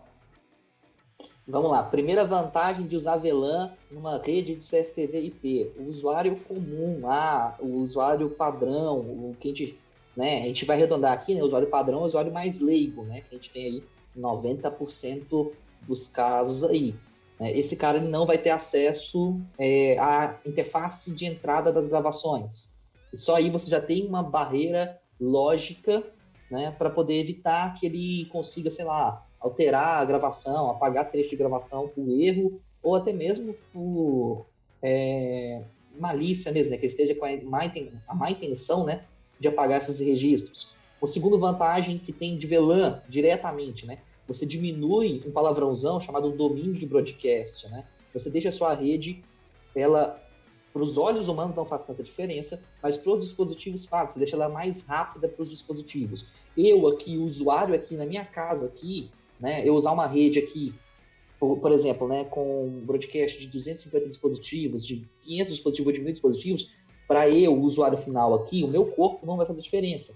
Porém, para os meus dispositivos eletrônicos aqui, meu notebook, o meu telefone celular, minha televisão, faz. Então, por isso que a gente diminui até mesmo a quantidade de portas que vão responder ali, no caso da VLAN, para que o meu switch responda de volta mais rápido para minha rede, tá? E isso, ele, quando ele responde mais rápido, a minha rede toda respira melhor, né? É aquela famosa história, né? Eu trabalho com a cafeteira aqui, que ela é automática. Né? Qual é a vantagem? Eu não tenho um trabalho extra de configurar o café todos os dias. Então, é uma pequena vantagem que, para nós aqui, para a gente aqui, não faz diferença. Né? Mas pro Switch, que ele, ele, que precisa daquele café ali para funcionar, faz muita diferença para ele. Tá? Essa... É... Pode falar, pode falar. É, essa questão da segmentação é importante também, porque alguém colocou ali, lá atrás, é legal, é importante montar uma rede separada para a CFTV. Sim e não. Se você tiver, se o cliente tiver formas e grana para investir numa rede completamente separada, quando eu falo separada, não é só um suíte separado, é um rack separado, é um suíte separado, cabeamento é toda, separado. É toda infraestrutura, né? Exatamente. Imagina, você montou uma rede para dados e uma rede para. Isso, é. Um break separado e tudo mais. É, no, quando a gente fala de VLAN, você consegue fazer essa segmentação de maneira virtual. No mesmo ativo, no mesmo suíte gerenciável, você consegue ter como se fossem dois suítes diferentes, com domínios de broadcast diferentes e que não se enxergam é, as portas não se enxergam ali. Você pode fazê-las se enxergar através de roteamento entre, entre as VLANs, mas se você não quiser, no mesmo ativo você já cria duas redes diferentes com um equipamento só, né? com uma infraestrutura só, alimentação uma só, cabeamento um só. Perfeitamente. Isso, isso mostra, isso mostra exatamente uma das coisas que a gente fez naquele cenário que falei lá atrás, né, da, daquela indústria lá. A gente fez o uso de VLANs. Então, na hora que eu segmento a VLAN, ela já, você já diminui, né? Claro, a gente estava falando de um switch gerenciável, onde você tem um backplane, né? ou seja, o processamento dele é bem, mai, é bem maior, né? ele suporta uma, uma maior quantidade de, de pacotes sendo gerenciados, né? abertos e, e, e transmitidos. E aí, quando você coloca a VLAN, você acaba efetivamente segmentando. Né? Então, você transforma cinco, seis portas daquela, é, virtualmente falando, em um switch e as outras portas em um segundo suíte. Né? Legal. Tem uma, uma questão ali do, do Mike Vinícius, essa é polêmica, mas a gente responde aqui da maneira correta, vamos dizer assim. Vejo pessoas utilizando, utilizando cabo de rede para CFTV sem qualidade, muitas vezes o famoso cabo acobreado. Faz uma grande diferença no projeto? Se for rede, faz. Cabo de rede é uma coisa, Cabo par trançado para CFTV é, é, outra coisa. O cabo de rede. Está mudando o nome do cabo, né? Alguns concorrentes aí estão usando cabo par trançado para uso geral, né? Para uso genérico. Isso, Exato. não é cabo de rede. O cabo de rede é o CAT5E e o CAT6, que ele tem ali uma quantidade, aquela quantidade de tranças ali do cabo ela tem uma. É, cada par tem uma quantidade certa, ele é feito de. Se for um cabo homologado de qualidade, é feito de cobre. E por que, que faz diferença? Primeiro, na distância que você vai ter por conta do material e por conta dessas tranças. Essas tranças, né, a quantidade de voltas ali dentro do cabo, é para evitar interferência entre os pares, né, o famoso crosstalk, que é interferência entre os pares dentro do cabo. Se isso não segue um padrão, você pode ter interferência entre os pares e diminuir a capacidade de tráfego e a distância. Quando se fala de PoE, você provavelmente não vai conseguir a distância máxima recomendada pelos protocolos, lá FAT de 100 metros, ou o extender muito menos, com cabo de alumínio cobreado, você não vai conseguir 250 metros. Então, sim, se for para rede, faz. Agora, se for para colocar câmeras analógicas no cabo par trançado, aí tem que ver com o pessoal de CFTV o que, que eles recomendam, né? Mas aqui a gente falando, falando de rede de Quando fala de rede, aqui de é rede, é só cabo de rede ah. mesmo, tem que ser não lançado para a CFTV. Tanto é que é. a Intelbras tem os dois, né? Nós temos o cabo para a CFTV e o cabo de rede CAT5E, porque são produtos completamente diferentes, né? Só tem o mesmo formato, digamos assim, mas tecnicamente são diferentes. Exato, é, é aquela clássica história, né? Você, você, não pode confundir pela cara o que, que é um e o que, que é o outro, né? É, se você não sabe qual é a diferença de um cogumelo comum e um cogumelo venenoso, por favor, não me chame para convidar, não me convide para almoçar na sua casa. Por gentileza, tá? Então, assim, é, brincadeiras à parte, né? Ah, não é porque tem a mesma cara que a gente tem que levar que a construção interna é a mesma, né? Metal não é tudo igual, a gente fala isso direto, né? Metal não é tudo igual, tem diferença de um metal para o outro. Alumínio, o cobre, a diferença só na camada de valência é mais do que o dobro, então nessa aí a gente já fala de condutividade elétrica e, né? falar que é, é, e, aí, e aí só só para jogar mais um pouquinho do tempero aí do que o, o Matheus estava falando, a gente tem que lembrar que dependendo da, da energia que vai passar no cabo, né, ele pode passar só na camada superficial ou ele vai usar todo o cabo para a onda ser passada. Mas bom, não é esse o assunto que a gente vai falar aqui, né? Só para ficar claro, para o pessoal entender a diferença do cabo é, é, acobreado né, e do, do cabo 100% cobre. Né? E tem diferença tem sim. Tem uma, uma questão ali que é interessante também, que o Consistec colocou uma pergunta e vem outras ali depois, mas a gente já responde na dele. Cabo Cat5e passa até 1 GB, correto? Sim, Cat5e é para 1 GB. Vamos esquecer um pouco esse mito de que para passar 1 GB tem que ser somente cabo Cat6. Pode ser o cabo Cat5e, sim, é, não necessariamente tem que ser o CAT6, tá? Desde que seja um cabo homologado e tudo mais.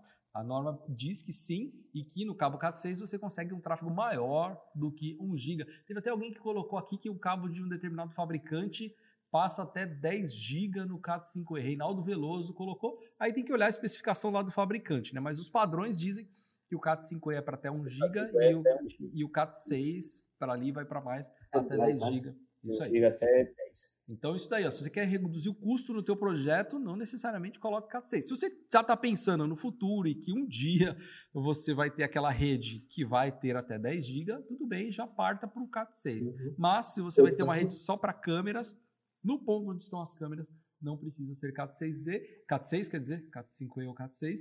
E se for externo, não necessariamente tem que ser CAT6 também, pode ser CAT5E SFTP ou para uso externo, ou enfim, um cabo feito para construção, é, construído para uso externo também. Tem um monte aqui, eu vou acelerar um pouco as perguntas que a gente está no, no. Deu o nosso tempo, mas vamos manter aqui que a galera está tá, tá interagindo, né?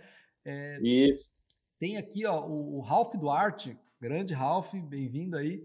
Quais as diferenças entre os cabos LAN? Na verdade, se for um cabo CAT5E homologado, não é para ter diferença, né? É, é um, tem uma norma que diz tudo que ele precisa atender. Se ele atende essas normas, não vai ter diferença. O que tem são cabos que são chamados de LAN, mas que são alumínio cobreado, que não são cabos é, necessariamente de redes, né? Que pode ser o cabo para a CFTV. Então tem só essa vantagem, mas se for um cabo homologado, CAT5E, é para ser tudo da mesma forma. Tem externo, externo e tudo mais, né? Quer falar, né? Lembrando que tem, né? Tem o cabo shielded, tem o shielded enfim, tem, tem essas variações. Isso, isso, boa, bem lembrado, né? Se, tem, se ele é interno, se ele é blindado, se ele não é e tudo mais. Mas se for um blindado é, marca A, B, C e for homologado, teoricamente são todos iguais. Mas só resgatando, tá? Para não confundir, não significa que o blindado do não blindado é igual, tá? Não é isso que eu quis dizer. O que o Thiago falou tá certíssimo, tem as diferenças entre os tipos de blindagem e tudo mais. Construção do cabo, vamos chamar assim. Isso, perfeito, perfeito. É, das camadas externas, né? É isso aí. É, tem uma outra aqui. Uh, o Benedantas, a gente estava falando de fibra ali. Neste caso, posso usar o cabo de fibra ótica entre ativos perfeitamente. Se o dispositivo, se o switch tem a porta de fibra, no caso do SF1811 que eu estou usando aqui, ele já tem a porta GBIC aqui que eu coloco o módulo e já saio com a fibra direto dele. Se eu não tenho, eu posso sair com cabo de rede e usar um conversor de mídia que vai transformar o cabo de rede, a parte Ethernet de cabo aqui, para fibra ótica e transmitir isso através de uma fibra ótica a 500 metros, 2 quilômetros, 10 quilômetros, 20 quilômetros, depende do conversor que você usa. O Rafael Domingues colocou, atualmente em condomínio, não uso mais câmera coaxial. Bem-vindo ao nosso mundo IP aqui, Rafael. É, é, legal, legal. Tem muito tempo que ele, que ele não gasta o lucro dele com, na farmácia, né? Com dor de cabeça já. boa, boa. Bem falado, Matheusinho. O Newton César, achei aqui, ó. Posso fazer uma rede de vários rádios para um ponto principal em uma área remota? Então, pode? Claro. Depende do quê? Dos fatores que a gente falou anteriormente pisada, interferência, quanto de banda que você precisa passar naquele ponto, qual que vai ser o rádio e por aí vai. Tá? Perfeitamente, perfeitamente, Matheus. O Reinaldo Veloso ele colocou o que nós falamos aqui, ele viveu na prática com extensor HDMI. Não funciona de jeito nenhum cabo para CFTV só no CAT5E. Então ele usou o cabo para CFTV no par trançado naquele conversor HDMI e ele sofreu isso. Acontece na rede também, né? Então, às vezes, funciona. funciona. Esse é um, é um ponto importante. O funcionar é diferente de funcionar corretamente. Conectar um ativo no outro ligado no cabo e dar um ping é uma coisa. Agora, testar o tráfego, uma, uma conexão que deveria passar 100 mega, 98 megabits por segundo, e não passar, passar 50, 60, ou era para chegar a 100 metros, chegar a 30, é outra coisa. Então, Funcionar ali na hora é uma coisa, mas é importante usar o equipamento certo para que você tenha o máximo daquela solução ali e não tenha problemas depois, né? Porque funcionou, não. vai, conectou um switch no outro, é. funcionou naquela hora. Só que agora aumentou o tráfego. Não vai passar 100 mega. Eu falei 40 aqui, passou só 40 e aí? Um... O bacana é que depois ele fala igual a Cauã fala, né? Ele faz assim, sim, mas antes funcionava, pô. É o famoso, né? Quando eu saí daqui tava funcionando. Tá funcionando, pô. É isso daí. Aqui o Net Monitor, a última que apareceu aqui para mim, acima de 8 câmeras eu já dou preferência para sistemas de CFTV IP. Ângelo Pena só uso câmeras IP. O Luciano Chalegre. Chalegre. A qualidade, é da, da região. A qualidade e proteção do cabo CAT6 foi incomparável em relação ao CAT5E. Depende. Se você comparar é. dois cabos de uso, em que, vamos só dar uma resgatada em qual é a principal diferença entre o CAT5E e o CAT6, né, na questão construção. O CAT6, uhum. ele tem ali dentro um, um elemento plástico que serve para você espaçar os pares ali um do outro, para que você diminua ainda mais o efeito do crosstalk e possa usar uma frequência que permita uma velocidade maior. Então, o cabo CAT6 ele é mais grosso, sim, porque ele tem esse elemento lá dentro, consequentemente, ele acaba tendo uma construção mais robusta. Então, sim, se você pega um cabo CAT5 e um CAT6, o CAT6 ele vai ser mais pesado, ele vai ser mais grosso, vai sim, ter a aparência de mais robusto. Só que se você olha para o desempenho, é, isso não vai fazer diferença num projeto para passar 5 mega de uma câmera, para passar 10 megabits de uma câmera para você. Pelo contrário, se você vai ter 32 câmeras, a tubulação que você precisa para passar o CAT6 é maior do que a tubulação que você precisa para passar um CAT5E. Então, não, não, não, a construção sim é, se você olhar os dois, ele é mais robusto, mas tem que observar que não necessariamente por ser mais grosso, mais robusto, né, ele foi feito para uso externo. Não, tem o CAT6 externo e tem o CAT5 externo. Se você pegar um CAT5 externo, que provedores de internet usam, você vai ver que ele é mais robusto do que o CAT6 que o CAT interno.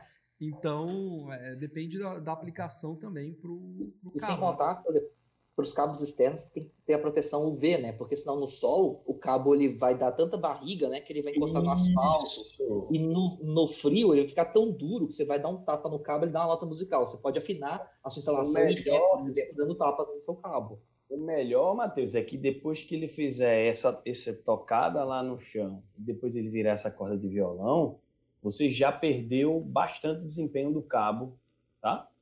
Sim. Já perdeu bastante desempenho do cabo. Sim. Quando a gente fala dessa questão, tá? É importante ficar claro para todos. Não, não estamos dizendo para você não usar o cabo CAT6. Se você Isso. puder e o cliente quiser pagar, show de bola, bota o CAT6 lá, puder pagar por infraestrutura e tudo mais. O que a gente quer dizer é que você não precisa perder projetos por causa disso, por causa desse custo nesse caso, a não ser que seja realmente necessário. Dá para usar, o cliente aprova o CAT6, fica legal, robusto, legal, manda ver, usa o CAT6 lá. Só que não dá para perder projetos por causa disso e não dá para a gente é, dizer que a tecnologia IP é cara por conta disso, né? Porque é, é, existem alternativas aí para reduzir custo. Existe outra alternativa também de usar fibra ótica, né? O custo do metro do cabo drop é menor do que o cabo Cat5, inclusive, Cat5e, inclusive. Então, tem várias alternativas aí para você Isso. reduzir custo no projeto. Frequentemente a gente pega um cenário que o cara já vai usar a, a, a, fibra né, em alguns pontos, aí ele fala assim, poxa, mas já vou ter aqui, por exemplo, é, seis ponto a ponto na fibra ótica. Vale a pena eu virar isso aqui tudo para fibra ótica? Vamos estudar o projeto. Às vezes o custo, o, lucro, né, o custo e o tempo de implementação é tão menor que vale muito a pena. É, às vezes vale a pena eu migrar aqui essa instalação aqui com 30 pontos de câmera para virar uma instalação já é, ponto multiponto em EPON ou em, até mesmo em GPON. Vamos fazer a conta de novo, vamos refazer. Dependendo, fica muito mais atrativo. E uma coisa que eu falo direto, cara, a gente tem que perder o medo, sabe, de, de fazer conta de novo. Cara, peraí, deixa eu dar um passo para trás, ver a figura toda, ver todo o quadro, e agora que eu estou vendo o quadro um, pouco melhor, deixa eu ver se eu mudei a minha opinião em relação ao projeto original. E nesse Legal. momento você consegue é, revalidar projeto e sua operação fica muito mais resumida, seu tempo de execução fica muito resumido, né, e por aí vai. Então, Legal. O Luciano Chalegre ali, só, só tomando um pouco ele, Thiago, já volto contigo. Ele show, colocou, show. levando em conta que o projeto das 60 câmeras vai virar a curto prazo 120 câmeras, por isso o CAT 6 para ele foi válido. Isso aí, ele já está pensando que no futuro talvez a rede dele cresça e talvez ele tenha que trocar o ativo ou tenha que remodelar, então ele já está pensando no futuro e o cliente optou por pagar, certíssimo. O Luciano Chalegre. o, o,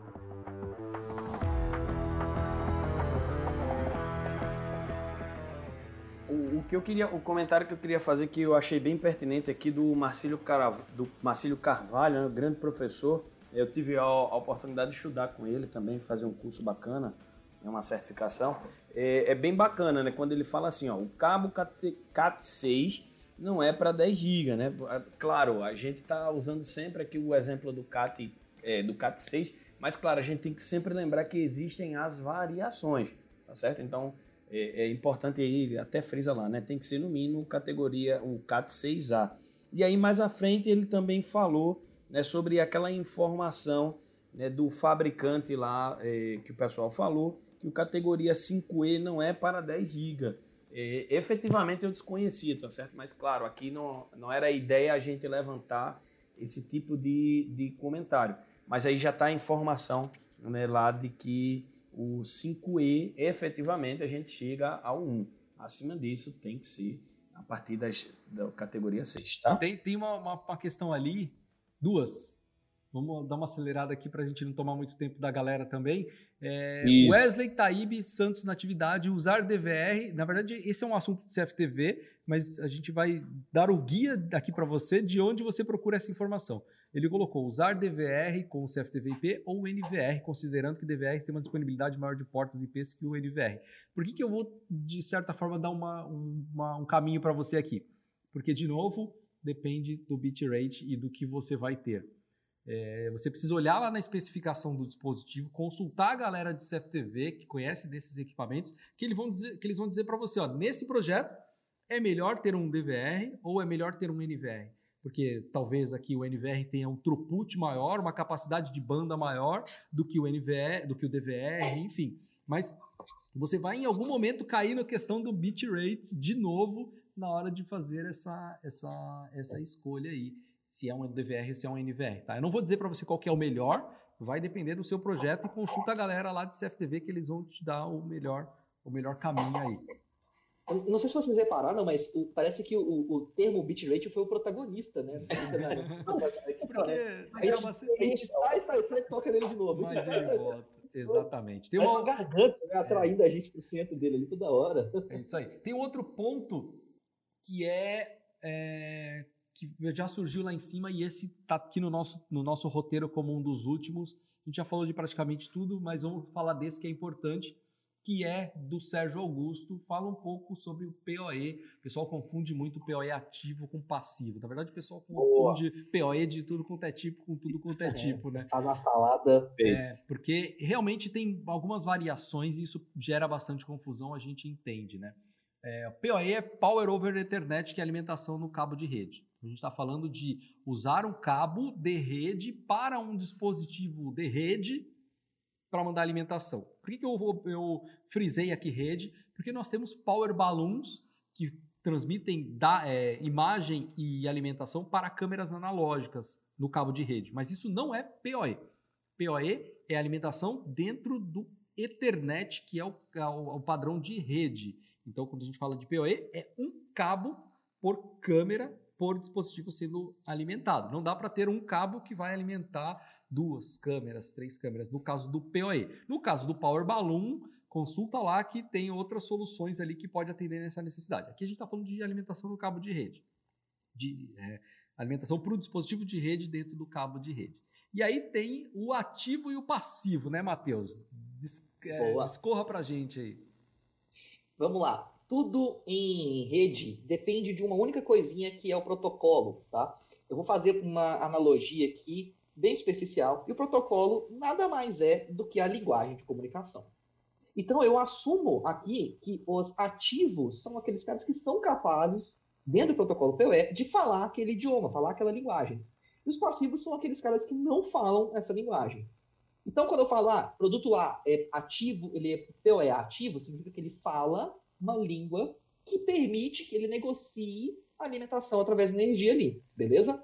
É, e o passivo, né? O que, que ele é? Ele não fala aquela língua. Então, ele simplesmente vai seguir uma tabelinha pré-determinada pelo fabricante que de quanto, quanto de, de energia ele precisa para poder funcionar. Ah, ele precisa de, sei lá, 15, de 12 volts 1 ampere, 24 volts 1 ampere, 48 volts 1 ampere. Não importa, isso é, no ativo, mas no passivo essa tabelinha tem que ser seguida à risca.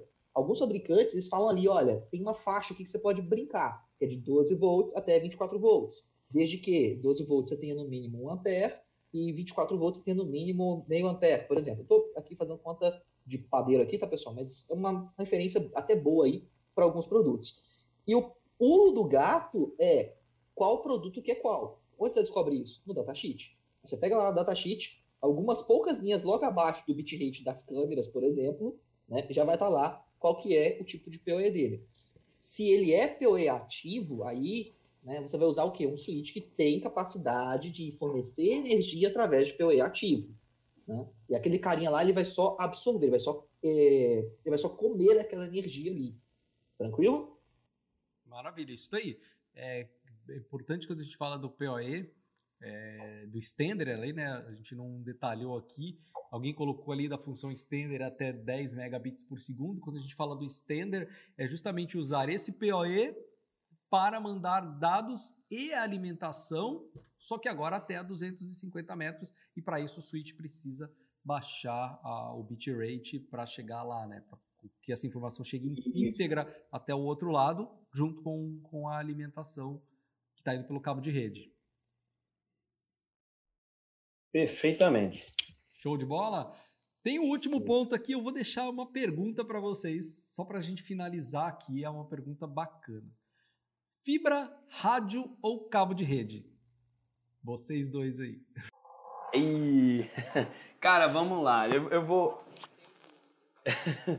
Não, é, então, era isso que eu ia falar, né, né Matheus? Assim, é... poxa, eu, eu curto vamos falar um pouquinho pessoalmente, depois a gente fala um pouco né, da, da solução em si. Eu curto bastante as três tecnologias. É, acho que a fibra tem a, sua, a sua importância, ela tem a, a sua precisão.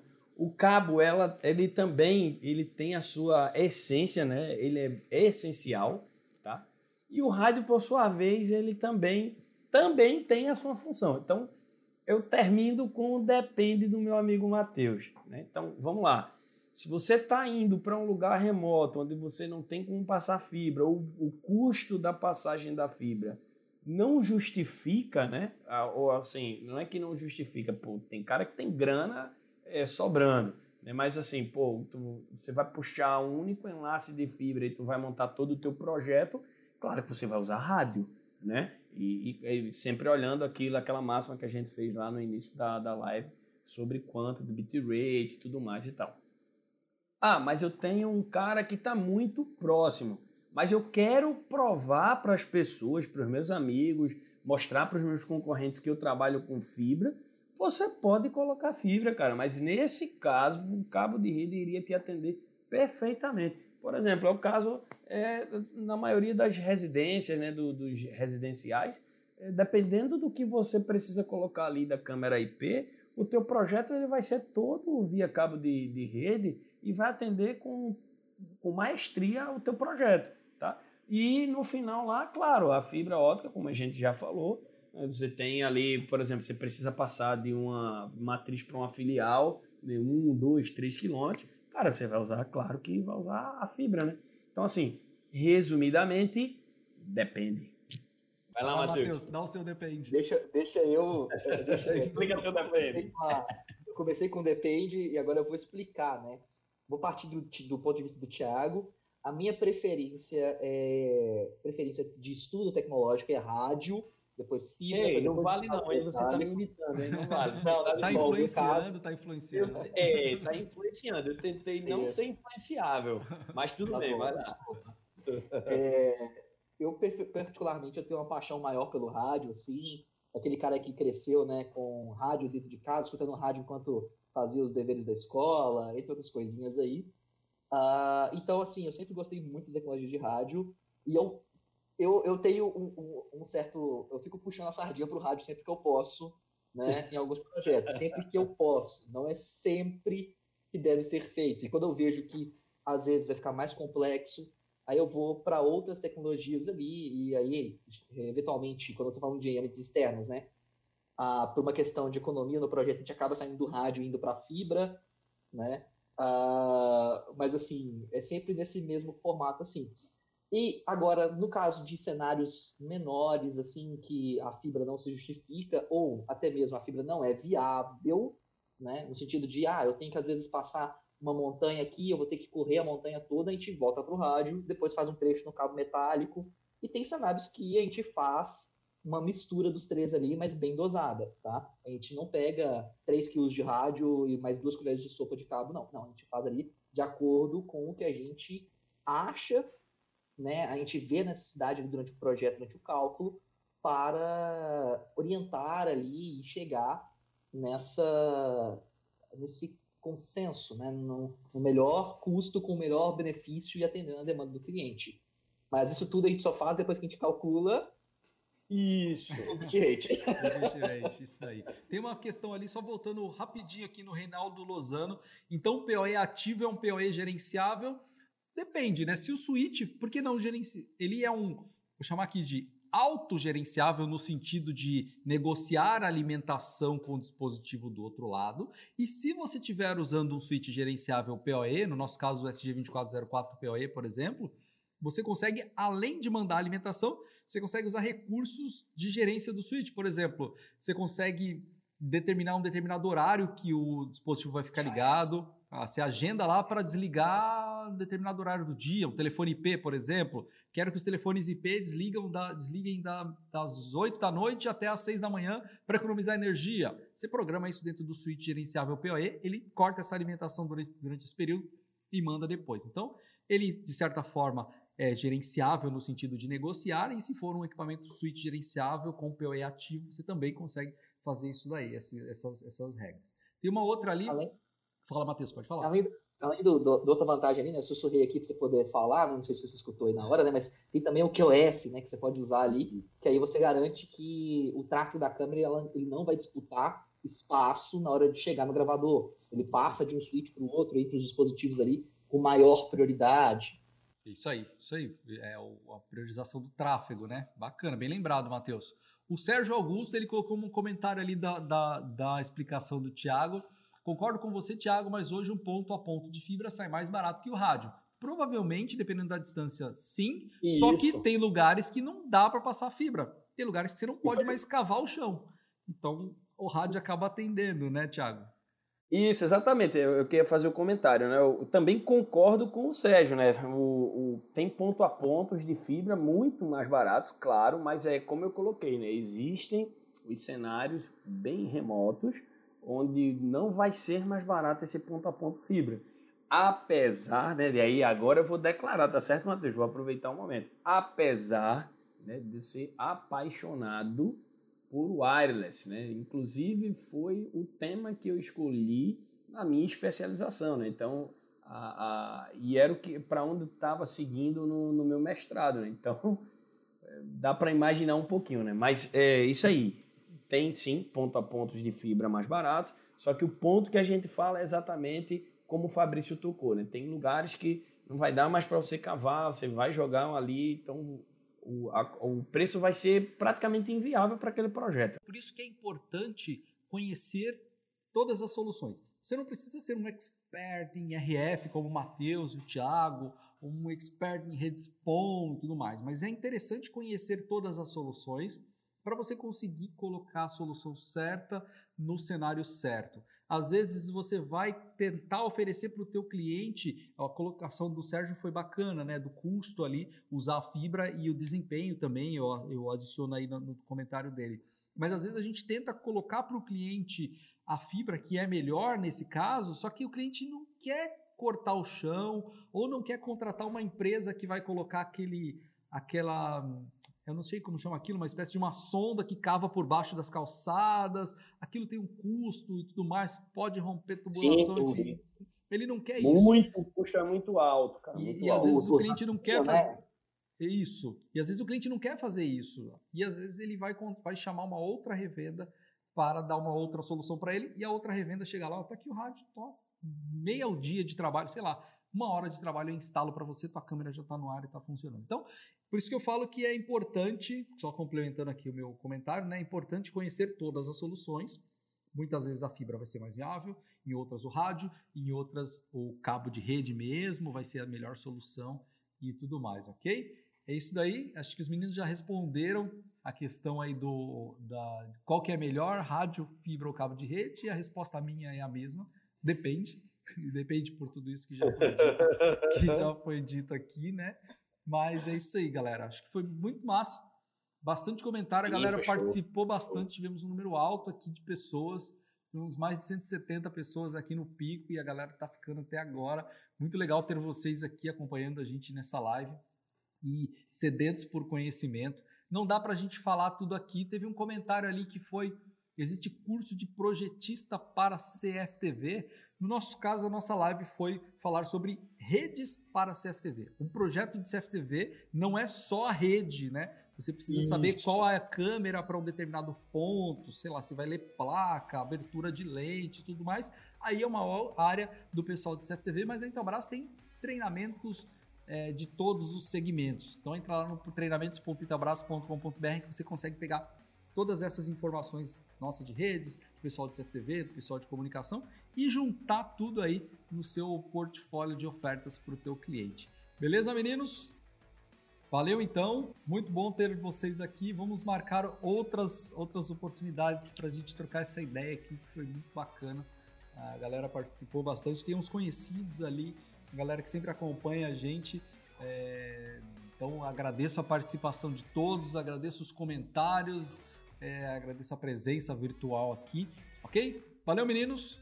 Valeu, pessoal. Show, obrigado. Obrigado pelo convite aí. Abração a todos aí. Tiagão, parceirão. É isso aí. Valeu, Fabrício, obrigado pelo convite, beleza? Contando, precisando, estamos aqui. Tudo obrigado bom. aí a todo mundo pela disponibilidade. Valeu. Até mais, pessoal. Então, obrigado, amigos. Esse foi mais um episódio da Sala dos Professores, um podcast do Sou Parceiro Intelbras. Siga-nos no Facebook e Instagram, arroba Sou Parceiro Intelbras, e no YouTube Intelbras BR.